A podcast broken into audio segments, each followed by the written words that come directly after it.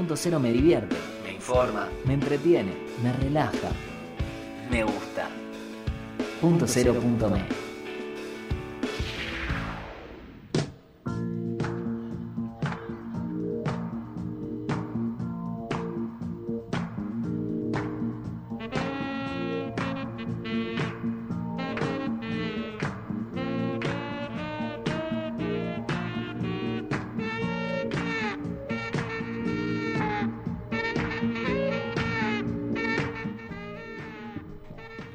Buenas tardes, buenas noches. Esto no es más que un nuevo programa de cine continuado aquí en Punto Cero. Saludo ya a Marco en los controles, que está ahí operando como siempre, exactamente. Manu que está supervisando a Marco, ahí detrás. Medio peligrosa esa posición, pero bueno. Eh, Leila está ahí controlando lo que va a ser su columna. También la saludamos. Diego González anda por ahí. Ahí va. Vicky Duclos y Wet se fue obviamente porque me dijo yo con José Tripodero no me junto más y se fue. Claro, pues ella mira The Irishman en capítulos, entonces no se quiere juntar con gente que mira The Irishman de una. bueno, hoy justamente el programa va a estar prácticamente dedicado a una sola película, probablemente la película de este 2019, que es El Irlandés de Martin Scorsese, una película esperábamos ya desde hace mucho tiempo. Y no voy a estar solo, sino que me va a acompañar en este análisis, por suerte, el querido Martín Gatal. ¿Qué tal, Martín? ¿Qué tal? ¿Cómo estás? Saludos a todos ahí en la mesa y a los oyentes también, contento de estar acá. Bueno, muchas gracias por venir. Eh, bueno, Y perdón, sí. la película del año no, yo creo que es de la década. ¡Apa! Bien. Ahí está, para vos, Marco. La tenés que mirar. ¿eh? Ah, igual ahora te vamos a comentar por qué la tenés que mirar. ¿Vale la pena mirarla? Sí, vale la pena. Em, no, esto es un chiste interno. Bueno, no importa. Bueno, eh, empecemos entonces con el desglose o con el análisis o a charlar, por lo menos a poner sobre la mesa las cuestiones que, que nos parecen interesantes sobre El Irlandés, esta película que tuvo un... Empecemos de esta manera, me parece la más apropiada. Tuvo un pequeño estreno en salas de cine, eh, acá en Ciudad de Buenos Aires solamente en el Cinema Devoto, que debido al éxito que tuvo, extendió por una semana más eh, la proyección de la película, así que todavía aquellos que quieran verla en una sala de cine, como considero que debe verse esta película, la pueden ver en, en el Cinema Devoto acá en Ciudad de Buenos Aires, en el interior algunas salas también extendieron una semana más. Esto lo aclaro porque en la plataforma Netflix ya la película está disponible, entonces, exactamente. Em, esto hace que ya mucha gente directamente opte por mirarla en la casa, que bueno, es una opción, digamos. Yo no me voy a poner en, el lugar de dónde hay que mirarla, pero a los que nos gusta el cine, eh, hicimos el, el esfuerzo de ir hasta Devoto, que es como otro país, ¿no? Y yo estoy lejos, por lo menos, pero sí, yo respaldo esta recomendación y de este modo, el mejor vino, si podés, no lo tomes en un vasito de plástico. Creo que Claro, esta claro. es una película que vale la pena para ver en, en pantalla grande, eh, de una sola vez, no Sí. en No, episodios no, no. porque no lo es, eh, no es una serie y este, no creo que salga nadie defraudado. No, no, en absoluto. Este, además, de alguna manera, eh, sabíamos lo que íbamos a ver, digamos. ¿no? Más allá de que la película tiene un montón de, de características y de cualidades que hacen que nos sorprenda y demás. eh, sabemos que vamos a ver una película de Scorsese, sabemos los actores que están, sabemos que, que, que está prácticamente todo el equipo técnico con el que viene trabajando Scorsese durante mucho tiempo, así que no, no hay sorpresas ahí. Si querés, si te parece, empecemos con la sinopsis. eh, Dale. Breve. Eh, es la historia de Frank Sheeran, que es el irlandés del título, que eh, luego de eh, ser un soldado durante la Segunda Guerra Mundial, vuelve a casa y encuentra un trabajo como eh, camionero y cruza su destino con un alto jefe de la mafia que es eh, Russell Bufalino, el personaje de Joe Pesci, de una manera casual. Y eh, lo que empieza siendo como unas como un contrabando medio inocente de carne, que es el cargamento que trasladaba Frank Sheeran, empieza a escalar peldaños dentro de una organización mafiosa eh, muy importante del este de los Estados Unidos, eh, hasta que finalmente conoce a Jimmy Hoffa. Sí, hay, muchos puntos para conectar con el padrino, ¿no? Eh, muy bien, Marco. Quiero decir, conoce a Jimmy Hoffa y ahí entablan con un vínculo todavía más fuerte que el que se genera entre el propio Bufalino y Frank Sheeran. Sí, Jimmy Hoffa, aclaremos que era el, líder del sindicato de camioneros y este con una posición política muy fuerte. Sí, claro. Eh, bueno, toda la política norteamericana de los años 50, 60 eh, es el contexto en el que se en que transcurre esta historia. No es necesario conocerlo. No. Uno lo entiende, pero eh, está bueno saber un poco. igual, yo no, no estaba tan en, en detalle, solo sabía cómo había terminado Jimmy Hoffa y este, eso no, no, estropea para nada la experiencia de, la película. No, no, no, absoluto. Eh, yo también hay muchas cosas que me las perdí porque no, no conozco tanto de la interna de, la historia política de los Estados Unidos, pero qué sé yo. No, es necesario, digamos, estar al tanto ni googlear ni nada. No, la, la, política es el contexto en el que transcurre la historia, pero la historia, los temas tratados son otros, son la relación entre todos estos personajes. Exactamente, claro. El, primer plano de la historia tiene que ver con el vínculo que hay entre estos personajes, que es algo que se vio muchas veces en el cine Scorsese, la cuestión de la lealtad, la cuestión de, de, formar una familia desde un punto de vista completamente distinto al que entendemos como familia. Em, de, cumplimiento del deber claro, y de órdenes. Claro, exactamente. Por eso decía que el personaje de Frank era un soldado que cumplía órdenes y cuando comienza a escalar peldaños en, la mafia también cumple órdenes. Es lo único que sabe hacer, digamos. A mí me dicen hay que ir a matar a este, va y lo mata, digamos. Eh, de todos modos, hay una frase que me parece súper interesante que dice el personaje de Niro, que interpreta a Frank Sheeran, que es que yo hacía estos trabajos por dinero, pero por este, el Bufalino lo hacía por eh, eh, porque lo quería, digamos. Sí, por amistad. Por, amistad, digamos. Eh, no, era como un trabajo. de alguna manera también con Jimmy Hoffa el vínculo es de esa manera, porque no solamente es como su guardaespaldas, sino también su confidente, es su mano derecha, es la persona con la que prácticamente eh, desnuda su intimidad, Jimmy Hoffa. Sí, porque convivían. Este, claro, exactamente. Incluso nos muestran dormir en la misma habitación. Esto era un truco de Jimmy Hoffa para que no queden rastros de que eh, Frank Sheeran había estado, por ejemplo, en la ciudad de Chicago. Claro, exactamente, exactamente. Em, la película comienza de una manera, para mí, súper interesante, que es este, esta cámara que entra... Un plano secuencia. Un plano secuencia, que también es eh, uno de los elementos propios del cine de Scorsese, de las estrategias que siempre tiene Scorsese para, para pensar sus películas desde el punto de vista formal. Bueno, entramos al geriátrico y ahí también aparece la voz en off, que es algo habitual en Scorsese que diría que es el único director al que le sale bien esto, ¿no? Porque la voz en off es algo como muy tentador para, para poner en la película, sobre todo para sobreexplicar cosas. En el caso de Scorsese siempre funciona bien, digamos. Eh, digo, pensamos en Buenos Muchachos, en Casino, Taxi Driver, obviamente. Em, pero digo, eh, comienza la, la, historia contada en voz en off, pero al instante se transforma en una voz en on, porque el personaje nos empieza a contar la historia eh, casi a cámara, ¿no?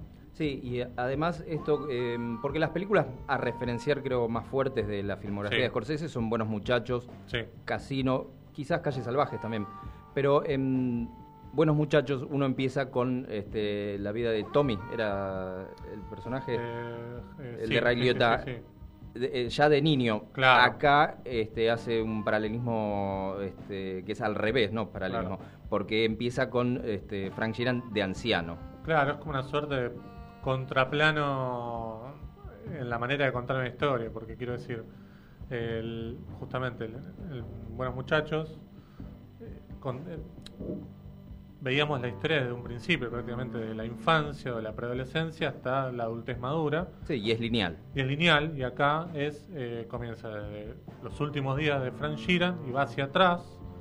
Eh, hacia atrás, hacia adelante, al medio. sí, sí, va sí, para mí es la película más jugada desde el punto de vista de saltos temporales, en, Scorsese, digo. Porque como bien decías, Buenos Muchachos, es mucho más lineal, va hacia adelante, es progresiva.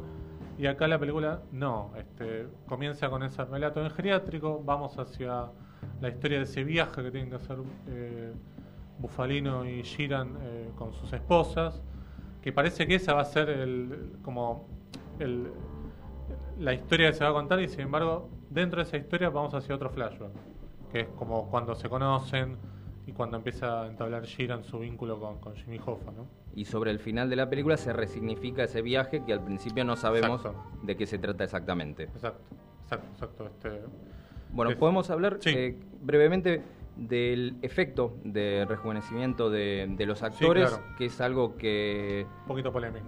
Sí, quizás era la, mayor intriga que teníamos todos, este, de cómo iba a funcionar, si se iba a ver bien o no. Eh, y creo que al principio puede parecer un poco raro. Sí, puede ser. Pero no sé, a los tres minutos, cinco minutos ya te olvidás y creo que eso eh, ahí tiene que ver eh, el peso dramático de la historia que hace olvidar de estos factores externos a la narración y uno se concentra en lo que está viendo. Sí, totalmente, concuerdo. Eh, me parece que la historia tiene un peso dramático tan fuerte que uno se olvida de ese detalle de, ver la cara de Niro a los 40 años, pero hecha de manera digital. Porque acá hay un punto que me parece muy importante que tiene que ver que eh, ese efecto que se hace es solamente en la cara, porque el cuerpo sigue siendo de una persona de 70 años y los movimientos en los movimientos uno aprecia esto, digamos. Sí, yo creo que es, ahí donde más se nota en el porte, quizás a veces en la mirada, si bien usa unos lentes de contacto. Sí, usa unos lentes de contacto para tener unos ojos claros. Para mí le, da como cierto perfil que De Niro mm, no, no tuvo en las otras películas de Scorsese, por eso me parece también interesante plantear esta idea de que son películas completamente distintas, Buenos Muchachos, Casino y esta, más allá de que algún Gil puede decir que que son todas películas de gángster, pero, son películas completamente distintas, los actores hacen otras cosas totalmente El, el personaje es este, muy diferente, creo que acá tiene siempre esa eh, contemplación más reflexiva y así todo debe ser el personaje más violento de todos, porque en general no era la, mano ejecutora en otras películas. Y claro, en Casino no. Exactamente. La, la, violencia era de, Joe Pesci. Acá estos roles están eh, invertidos. Claro, exactamente. Este, de Niro acá hace un papel en el que sigue órdenes este, y lo vemos montón de veces disparar cerca de la cara, golpear, este, amenazar y demás. Pero la diferencia, por ejemplo, con Casino con unos muchachos es que em, acá es un personaje inseguro, balbucea, tartamudea este, duda. En cambio, en Casino era un personaje completamente seguro. Bueno, Muchachos era como un psicópata, era un personaje eh, más secundario también. Sí, pero de acción, tomaba decisiones. Sí, tomaba acá no, acá es obedecer. exactamente. exactamente. Y el personaje de Joe Pesci, a diferencia con Casino y con Buenos Muchachos, es un personaje completamente, diría, no sé, como amplado, acústico. Eh, eh, no, no, tiene ningún tipo de acción física prácticamente en la película. Ni, el, ni el histrionismo. No, no tiene ningún histrionismo. Eh, creo que. No debe decir en toda la película la palabra fuck que en Buenos Muchachos le decía cada 10 segundos, más o menos. Eh, y es un personaje que además. Que por cierto, creo que el, récord de, de, la palabra fuck está en el, el, logo de Wall Street. Ah, puede ser, puede ser, puede ser, es verdad, es verdad. Dato no chequeado, pero, pero, lo tiramos ahí. Puede ser. Este, lo que decía Joe Pesci es que, a pesar de que es un personaje completamente distinto al de estas películas que mencionamos, es un personaje que tiene un poder y un peso y una. digamos, un, peso dentro de la organización mafiosa que genera como ese miedo, ese pavor que también generan los otros personajes, pero lo genera a partir de, eh, del poder que maneja tras las sombras, digamos. al ser un jefe de la mafia, ¿no? Sí, sus gestos son mínimos, sus palabras son muy justas, pero eh, transmite ese, ese, por lo menos, respeto. En especial cuando le dice al personaje de Niro, cuando ya habían tomado la decisión de qué es lo que iba a hacer con Jimmy Hoffa, que levanta la vista y le dice no llames. Y le dice lo que se va a hacer, se va a hacer, y ya está. It is what it is, creo que es como la, gran, para mí la frase de, él. Y es lapidario. Es lapidario, exactamente.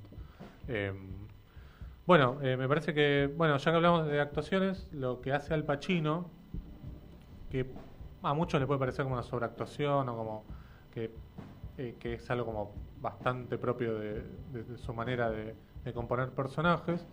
Me parece que funciona muy bien como contrapunto de lo que hacen De Niro y Pesci, ¿no? Sí, es extraordinario lo que hace. Eh, tiene menos pantalla que Claro. De Niro. El protagonista es De Niro. Claro, Está casi en el protagonista 95% de la absoluto, película. Eh, yo no tengo referencias de cómo era Jimmy Hoffa. eh, si tenía, Era sí. Era, si tenía estos manerismos que muestra Sí. eh, Al Pacino, pero mm, eh, para mí compone algo nuevo y eh, no veo al Pacino o no lo veo, No, no, no, veo no. un personaje sacado de otras películas. Eh, Claro, claro. Veo a este nuevo, a este político Uno ve a Jimmy carismático, claro. Sin saber cómo era Jimmy Hoffa. Exactamente. incluso. Eso es lo, lo interesante. Pero digo, me parecía como interesante este contrapunto entre dos actores que están como haciendo algo en una sintonía y viene Al Pacino y lo hacen completamente en una posición en, en cuanto a perfiles. Eso es genial.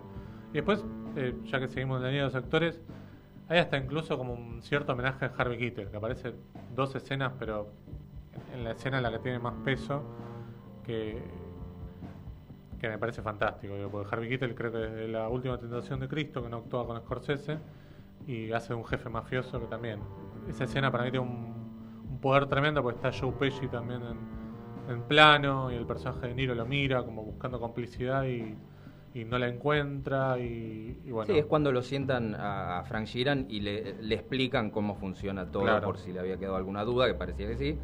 Bueno, eh, Y la posibilidad de el- estar en peligro también, Sí, por primera vez. y te salvaron la vida, Claro. y a los amigos que tenés. Ahí es cuando Sí. Frank entiende su posición en, en ese, en esa estructura, en ese esquema. Y- Eh, y no, sí. por ejemplo, hablando de, de Pacino y De Niro, en esta película la, la relación entre ellos no es ese equilibrio que estaba, por ejemplo, en Hit Claro, o en Righteous Kill, No, no, bueno, para- no, no bueno, la nombremos. bueno, pero existe. sí, sí. Que este, está todo muy balanceado. Acá Claro. claramente la historia, eh, por su estructura, está a favor de De Niro, que es el, el protagonista absoluto. Los demás acompañan. Exactamente. Bueno, vamos a ir a una canción, si te parece, y todavía nos queda un montón para analizar. No vamos a poder abordar todo, pero eh, la idea es tratar de, de desmenuzar un poquito eh, esta película que dura, aunque ustedes no lo crean, tres horas y media. Oh, yeah. Oh. Everything, everything, everything gonna be all right this morning. Oh, yeah. Woo!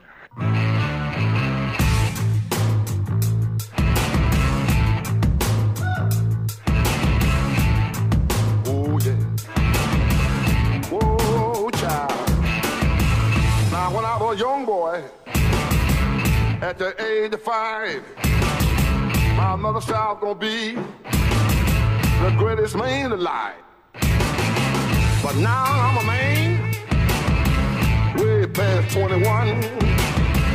I want you to believe me, baby. I have lots of fun. I'm a man. I'm a full grown man. Man, I'm a natural born lover's man.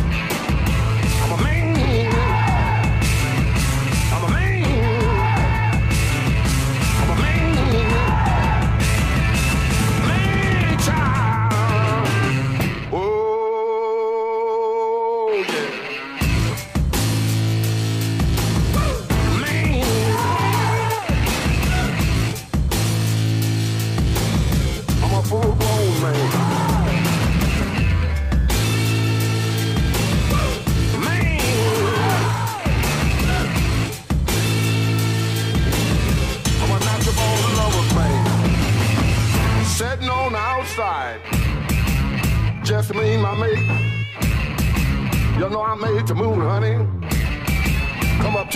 flavor.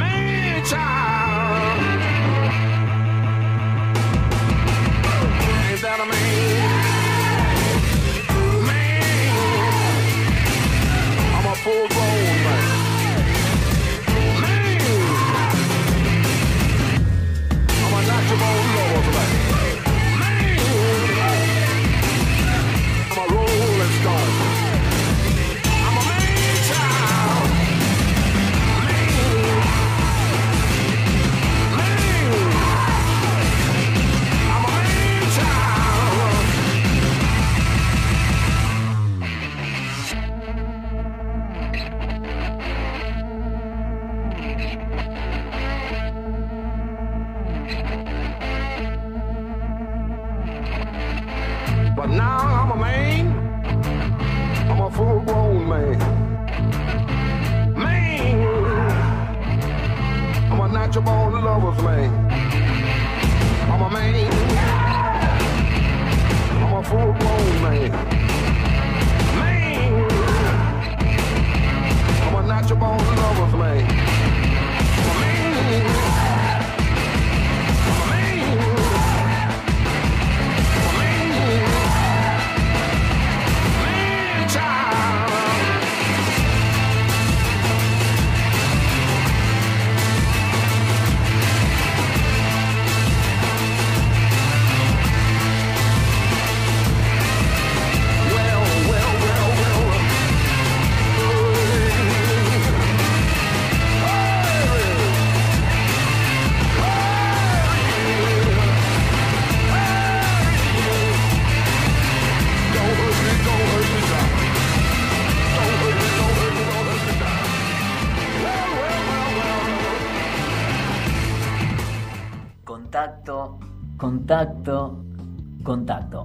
punto. Contacto.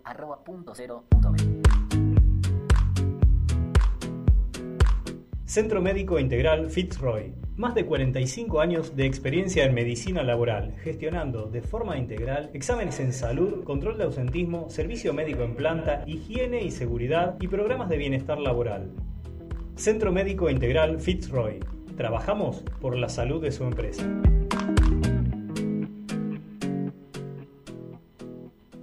Raros como un político que trabaja. Raros como un periodista independiente. Tipos raros. No es un programa. No sabemos qué es. Tipos raros. Todos los jueves, 21 horas, en punto cero.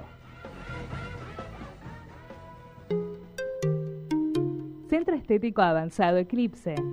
Depilación, manicuría y pedicuría spa, uñas gelificadas, esmaltes semipermanentes, parafina, permanente y extensiones de pestañas, cosmiatría ortomolecular, peelings, peptonas, rímel permanente y tratamiento estético corporal. Seguinos en redes, Eclipse Centro Estético. Turnos al 11 32 31 43 92 y al 11 32 94 53 75. Charcas 3888, casi Escalabrini Ortiz. Centro Estético Avanzado Eclipse. Latidoamérica, el espacio donde confluyen la cultura y la música latinoamericana. Latidoamérica, entrevistas, agenda parrandera y mucho más. Todos los jueves desde las 23 horas en punto cero.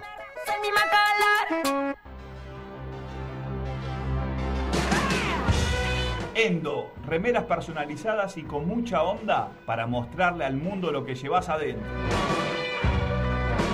Elegí el diseño que más te guste y tené tu Endo.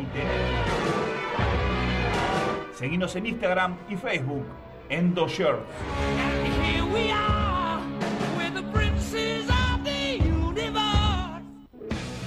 Quédate en punto cero. Quédate con vos. I have come here to chew bubblegum and kick ass. And I'm all out of bubblegum. Oh.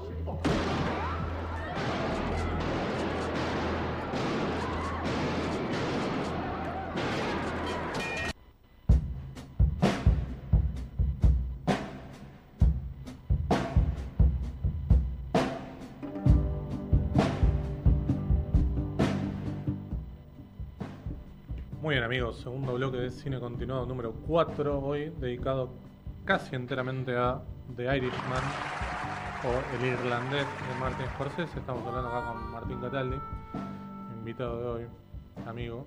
Excelente el separador de sobreviven. ¿eh? Ah, claro, sí, por supuesto, tenemos un separador ahí de sobreviven, probablemente una de las una mejores frases de la historia del cine, creo. Sí, y de las mejores películas de, de Carpenter, lo cual. Claro, por supuesto. es Algún día tenemos que hablar acá. Merece, Carpenter, lo merece. sí, sí. Bueno, eh, seguimos con ir- Irlandés. eh, acá, bueno, seguimos charlando.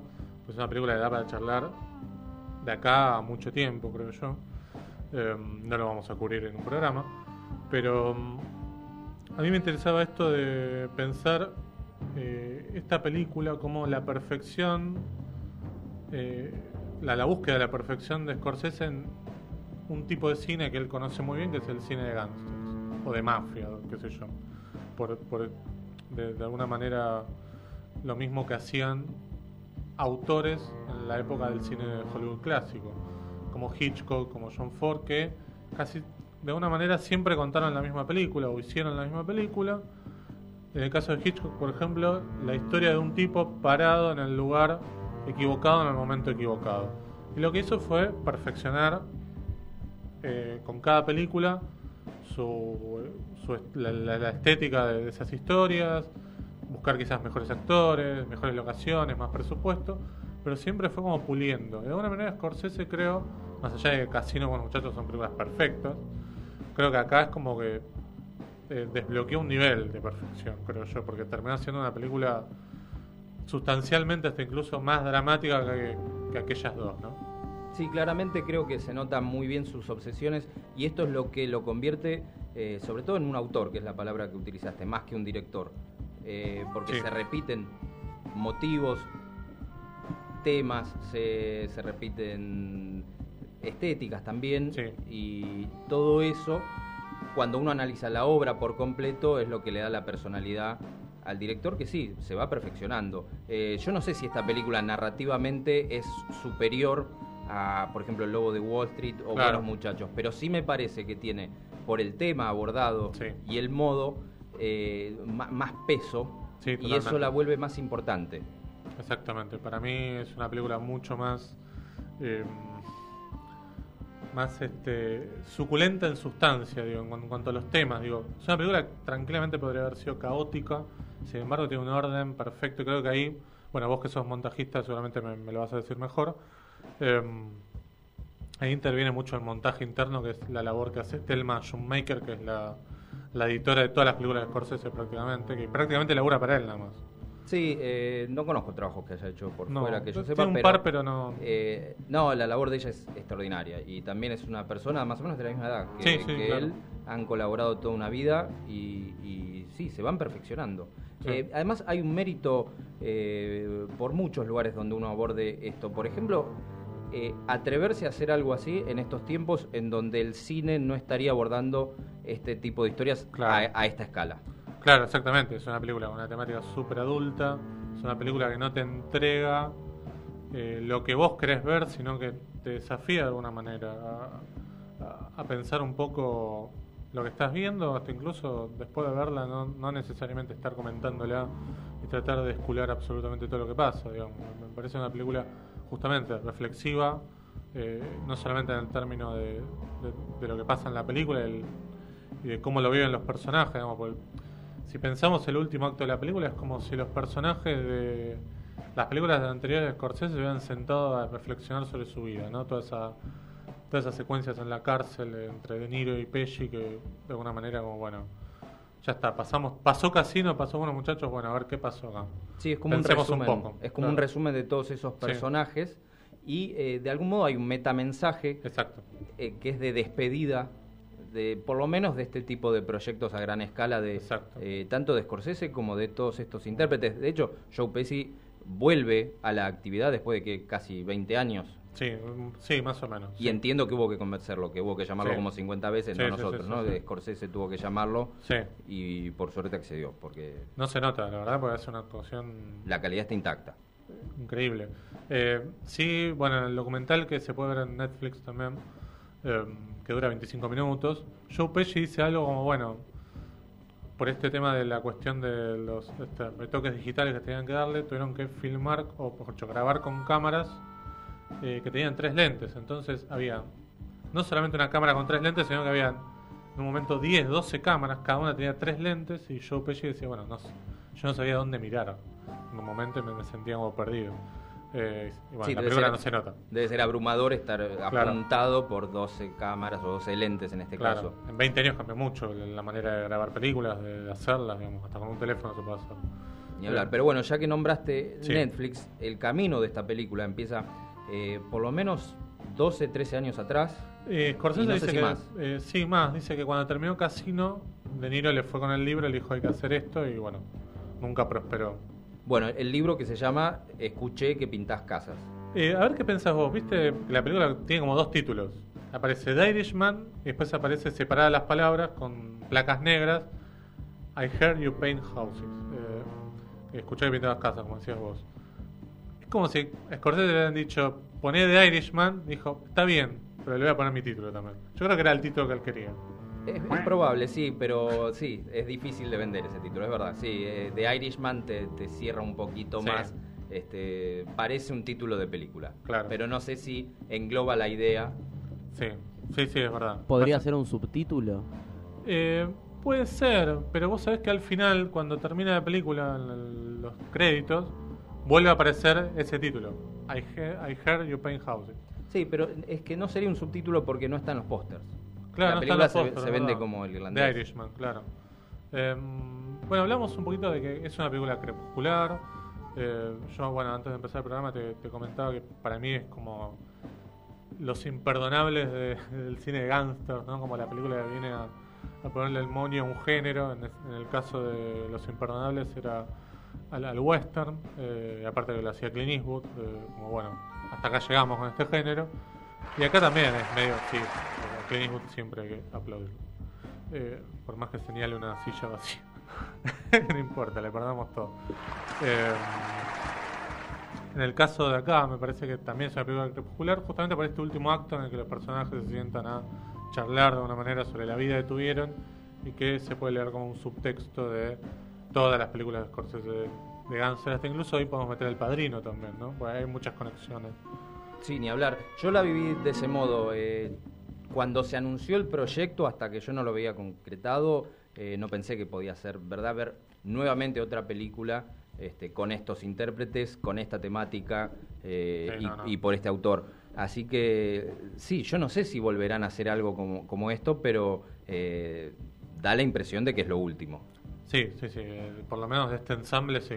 Y es una despedida a lo grande. Sí, sí, no, impresionante. Eh, justamente volviendo a lo del padrino, vos mencionabas que la escena en la que Al Pacino tiene que declarar ante un tribunal o qué sé yo, era muy parecida a las, a las escenas en las que Michael Corleone tenía que declarar. Sí, en el Padrino 2, eh, Padrino exactamente. Sí, creo que está eh, plagada de escenas que uno dice, bueno, esto es de Buenos Muchachos, esto es de Casino, Claro. esto es de Calles Salvajes. Sí. Y bueno, el Padrino entra también en, Sí. en ese combo. Totalmente. Eh, también un tema, acá también es como bastante largo de hablar, pero el tema del uso de los colores, digo, eh, los colores cálidos, los colores más eh, fríos. eh, por ejemplo, la- para mí una de las mejores escenas de la película, creo que hay igual 10, 12, 15 escenas que son memorables. Para mí una de las mejores es la escena de la llamada del personaje de Frank Sheeran a la mujer de eh, Jimmy Hoffa, que es una escena dramáticamente... Yo, uno, yo me sorprendo con De Niro a esta altura, digamos, a pesar de tener una filmografía muy interesante, más allá de los últimos 10, 15 años que son medio flojos. eh, pero esa escena es impresionante, digamos. Ahí está el color, aparece el color celeste, un color que también aparece en otros momentos. eh, el color verde cuando elegía el ataúd, digo.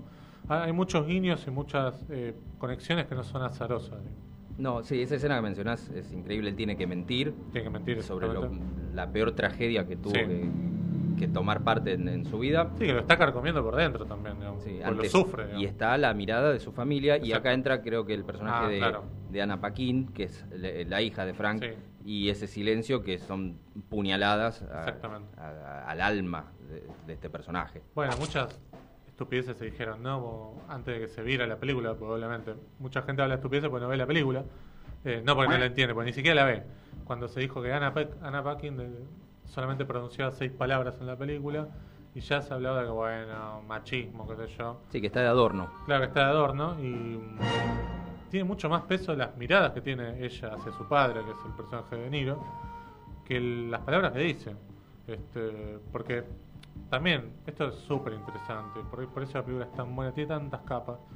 El personaje de ella lo vemos desde niña, que tiene un vínculo con el padre eh, muy gélido, digamos, que odia al personaje de Joe Pesci, pero que ama al personaje de Jimmy Hoffa. Entonces, cuando pasa lo que pasa, directamente le hace la cruz al padre y no le habla nunca más en la vida. Y tenemos, bueno, la escena del banco también es bastante dramática.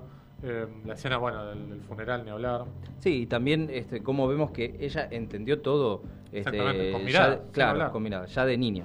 Sí, exactamente. Sabía quién era el personaje de Joe Pesci, sabía quién era Jimmy Hoffa. Que eso también es interesante. digo, El personaje de Jimmy Hoffa, más allá de que eh, podemos ir y wikipediar y ver quién fue verdaderamente, eh, los intereses de Jimmy Hoffa eran completamente opuestos a los de la mafia. No le importaba la plata, le importaba mantener el poder del sindicato que él creó de alguna manera. Este, en cambio, la mafia obviamente tenía intereses económicos. Eh, y bueno, eh, me parece que también está muy bien contrapuesto eso y cómo el personaje de De Niro está en el medio de, de ambas, de ambos intereses. El interés de Jimmy Hoffa y el interés de la mafia, pero a la vez tiene un afecto por ambos, digamos.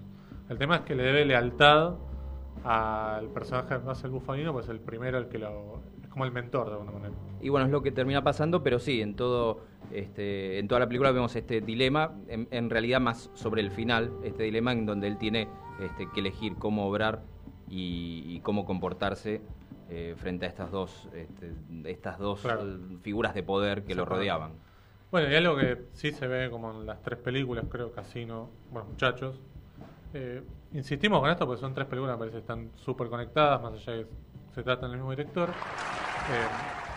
la mafia siempre está mostrada como el poder tras las sombras, ese poder intangible o invisible, pero que está.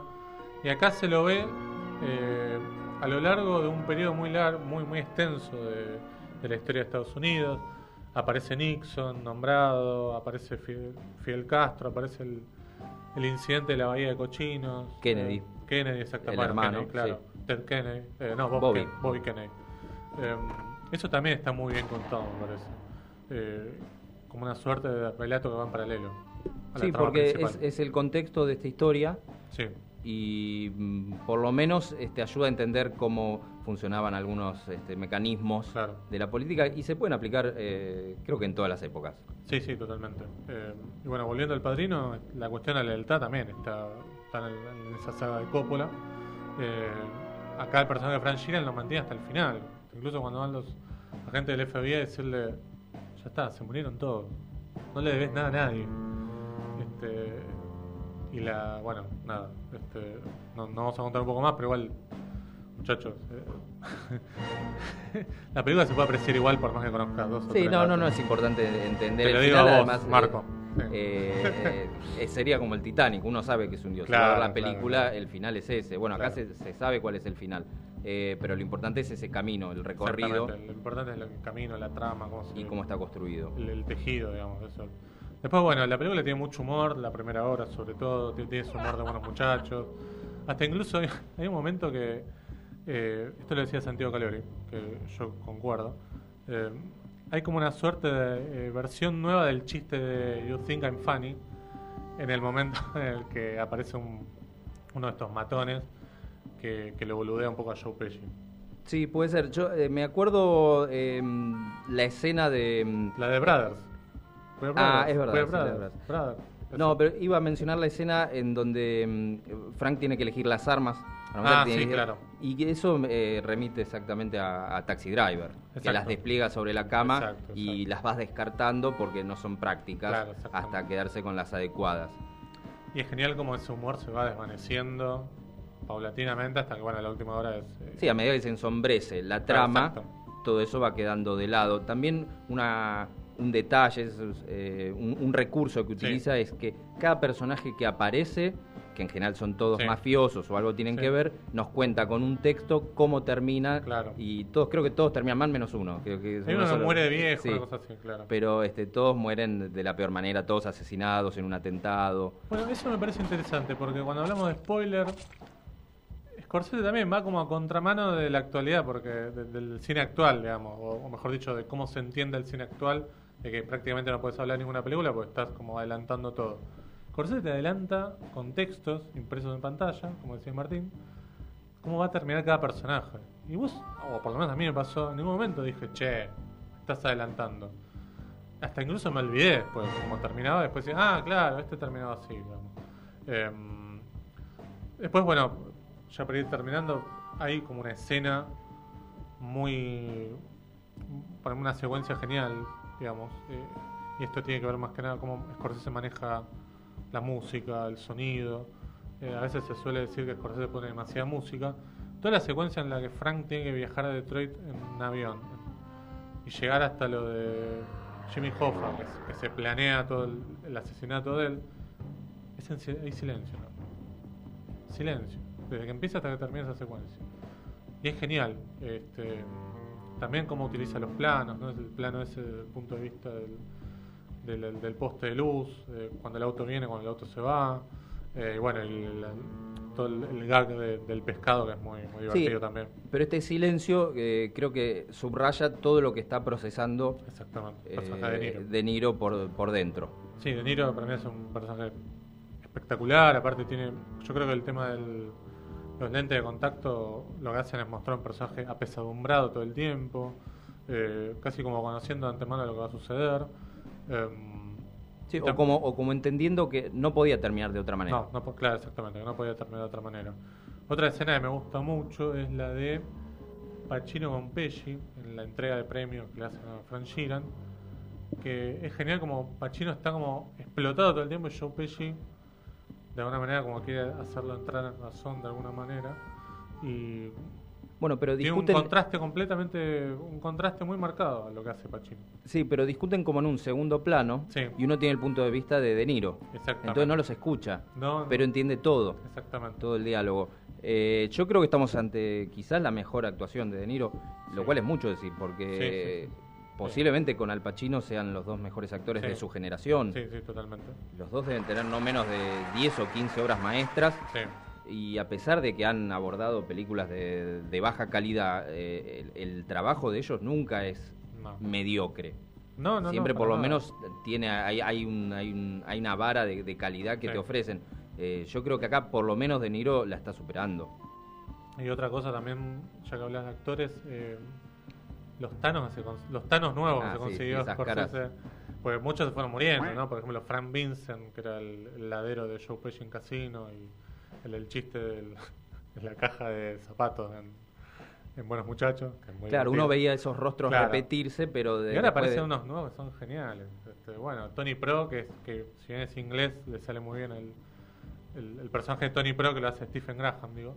eh, le sale muy bien toda esa escena de, de cuando se van a juntar y él va con los pantalones cortos y la, la camisa abierta, muy, muy divertido. No hay uno que esté mal. No, no, no, no hay uno de Las actuaciones son genial. extraordinarias, pero bueno, eso es lo que uno espera de Una película de- de una pol- película sí. de Scorsese, que eh, yo la verdad la esperé muchísimo. Estaba muy ansioso. Sí, yo también. Eh, disfruté muchísimo toda Sí. esta, esta previa. Sí, yo también. Ir a verla a, a Cinema Devoto, que por suerte finalmente se confirmó que le iban a dar ahí, porque en un momento eh, pensábamos, ya nos estábamos resignando de no verla en pantalla grande. Sí. Y la verdad es que tenía muchísimas expectativas y creo que además de eso la superó. Así que Sí, totalmente. Este, un lugar en nuestros corazones para Cinema de Voto, ¿no? Porque fue la única que se, Sí, la verdad se que sí. en estrenarla. Sí, la verdad que sí.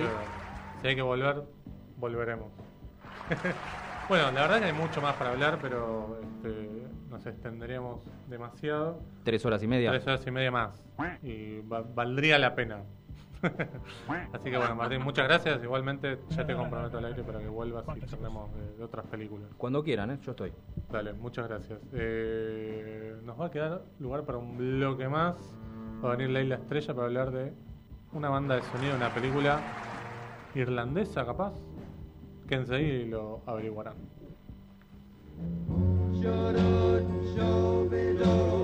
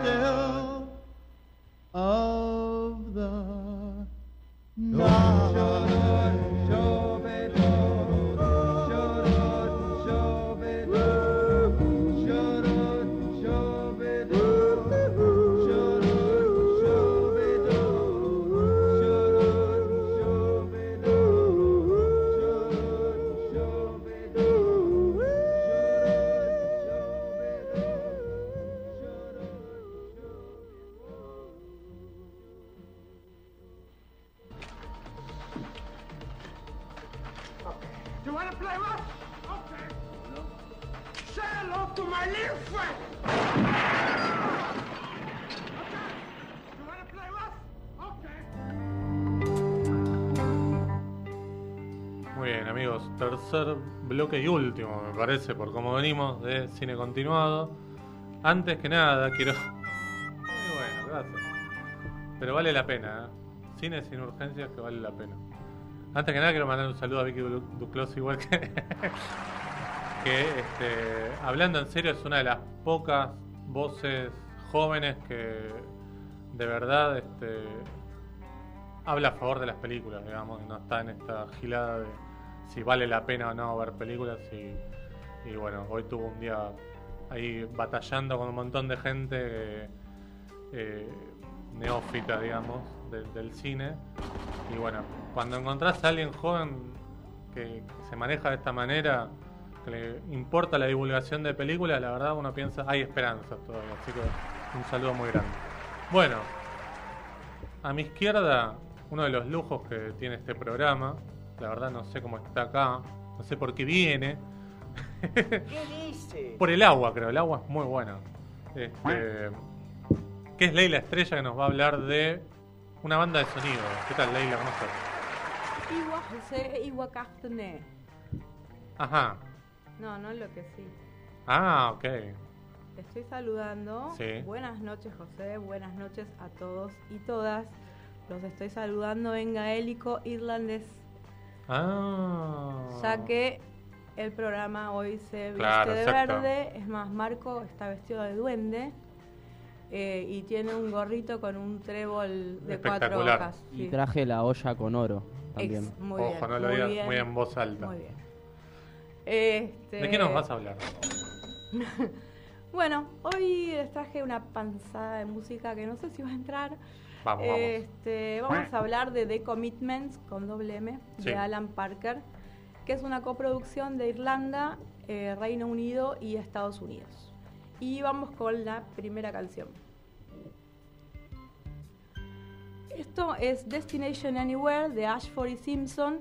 Está interpretada por Nian Kavanagh, María Doyle, Angeline Ball y Brona Gallagher, que son estas últimas tres las coristas de la película. Eh, bueno, está ambientada en Dublín eh, a fines de los 80, eh, en un barrio de clase obrera. Y cuenta la historia de la formación de una banda a través de un narrador que es Jimmy, el manager, interpretado por Robert Atkins. Bueno, Jimmy logra reunir a la banda de Soul, porque él cree que es la música de la clase obrera. En un momento dice que tiene el ritmo del sexo y de las fábricas. bueno. Uh. Eh, y bueno, los de la banda le preguntan, ¿pero no somos demasiado blancos para hacer soul? Y él le responde, los irlandeses somos los negros de Europa. Excelente. Los dublineses, los negros de Irlanda. Bien. Y los dublineses del norte, los negros de Dublín. Brillante. Bueno, la misión de Jimmy es llevar la música al proletariado. En la película, apenas armada la banda, cantan todos juntos por primera vez esta canción en un tren.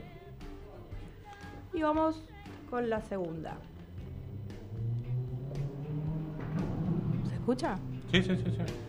Bueno, estamos escuchando ahí está. Mustang Sale de Mark Rice, interpretada por Andrew Strong, que es Deco, el cantante de la banda en la película. Ah, mira. Y también con las cori- coristas actrices Doyle, Ball y eh, Gallagher. Yo esa película la vi hace mucho. ¿De, de qué año era? ¿El 91, 92? Fines de los, sí, se estrenó en el 91, me parece. Sí, es de Alan Parker. eh, yo la- no la tengo muy presente, pero. Sí, Eh, bien. sí. Bueno, eh, esta canción la popularizó Wilson Pickett, que aparece en los créditos como música. No se sabe. Ajá. Dice Music by, no sabemos qué hace. Este, que bueno, fue un famoso cantante y compositor de soul y de rhythm blues y algunas de sus canciones fueron interpretadas por Led Zeppelin, Genesis, Ah, Creedence, tranquilo, sí. los Stones, entre otros. Claro. Bueno, la banda crece musicalmente muy rápido y los problemas también. El cantante es un patán a la enésima potencia. Eh, sí. Hay, eh, las chicas se disputan al trompetista. Hijo de puta, Cada dos por tres hay discordia por protagonismo. Desastre. Y esta canción abre el cuarto y último concierto de la banda, a la que supuestamente va a asistir Wilson Pickett, que estaba en la ciudad.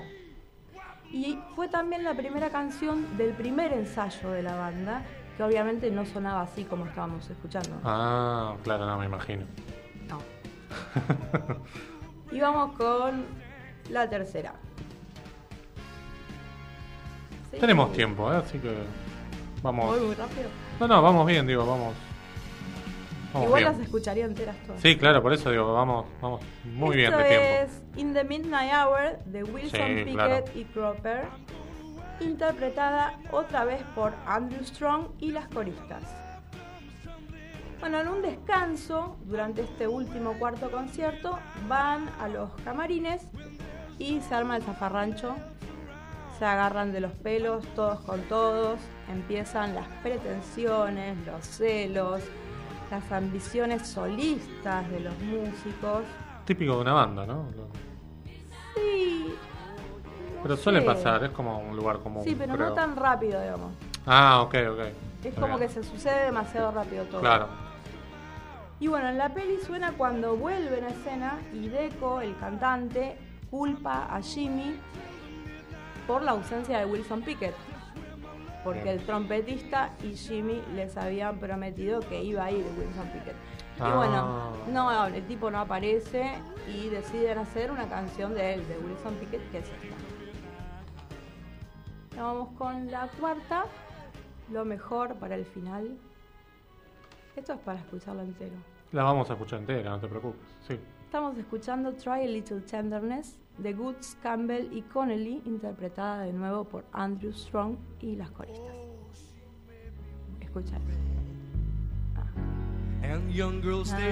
weary. Me vuelvo loca.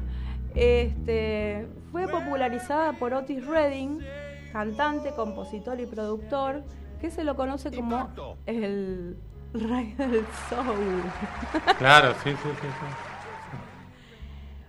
A pesar de que solo vivió 26 años. Sí, tremendo. Tremendo, con, un poquito de historia. de él, Sí, sí. Em, Muy joven. Muy joven.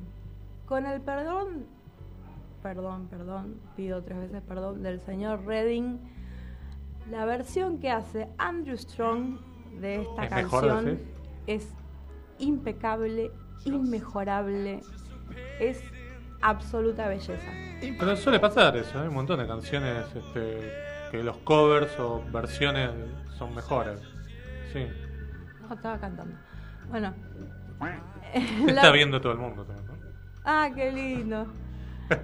Eh, en la película, Jimmy se harta y se va del concierto y el trompetista lo alcanza y le dice, flaco, lo importante no era el éxito, lo importante es que les diste un propósito. Exacto.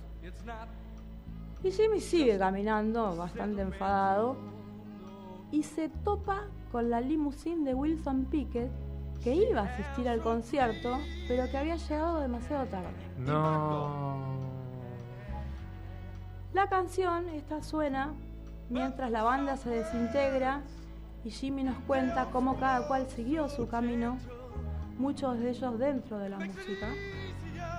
Un final más triste que el del irlandés. creo. Bueno, la última escena con Jimmy hablando consigo mismo en el espejo nos deja un sabor agridulce, este, un dejo de melancolía que quizás, solo quizás, pueda curar esta canción. Excelente. Otra gran columna de Leila Estrella. The Commitments es la película, de Alan Parker, del año 1991, la pueden buscar por ahí. Este, así que bueno, muchas gracias por venir nuevamente, Leila. Ahora vamos a escuchar la canción entera, pero antes me quiero despedir porque ya estamos casi sobre la hora. Así que muchas gracias por venir. No, no, no, te agradezco que hayas venido Ah, y yo ahora te me despido. decir algo más. Sí.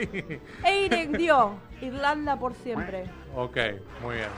Suscribe o firma Leila Estrella. Bueno amigos, hemos llegado casi al final de Cine Continuado hoy, prácticamente dedicado a El Irlandés de Martin Scorsese, película que ya está para ver en el sistema de streaming más popular. Lo nombramos 20 veces igual, pero bueno, no lo vamos a nombrar una vez número 21, eso sí. Este, mm, pasó Martín Cataldi, a quien le agradezco muchísimo que haya venido, porque tuvimos creo un intercambio bastante bastante lindo gracias a, su visión de, esa película, en general del cine, por eso viene. Este, agradezco a Marco del otro lado por los controles, como siempre. Agradezco a Manu que está al lado de Marco, por estar al lado de Marco le agradezco. a Diego González que anda dando vueltas por ahí. A la gente siempre, bueno, a Vicky lo subo nuevamente. Mañana 17 horas clase B acá con un programón, me dijo que tiene un programón, así que yo ustedes lo escucharía. Eh, nosotros vamos a encontrar el próximo jueves acá a las 20 horas, como siempre en punto cero. Cine continuado, cine sin urgencias. Buena semana, chao.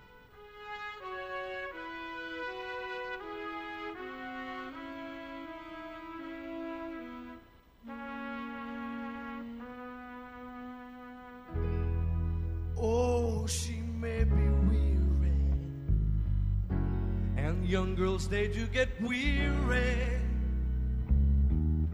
wearing that same old shaggy dress.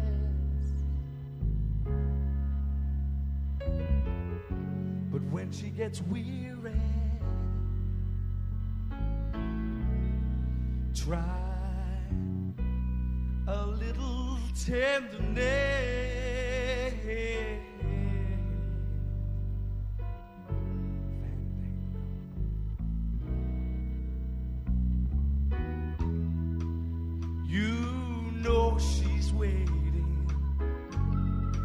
Just anticipating the things that she never, never, never, never possesses yet. But while she's Dibujamos con palabras lo que tus oídos ven. Conecta tu imaginación. Punto cero. Punto cero. Contamos con vos.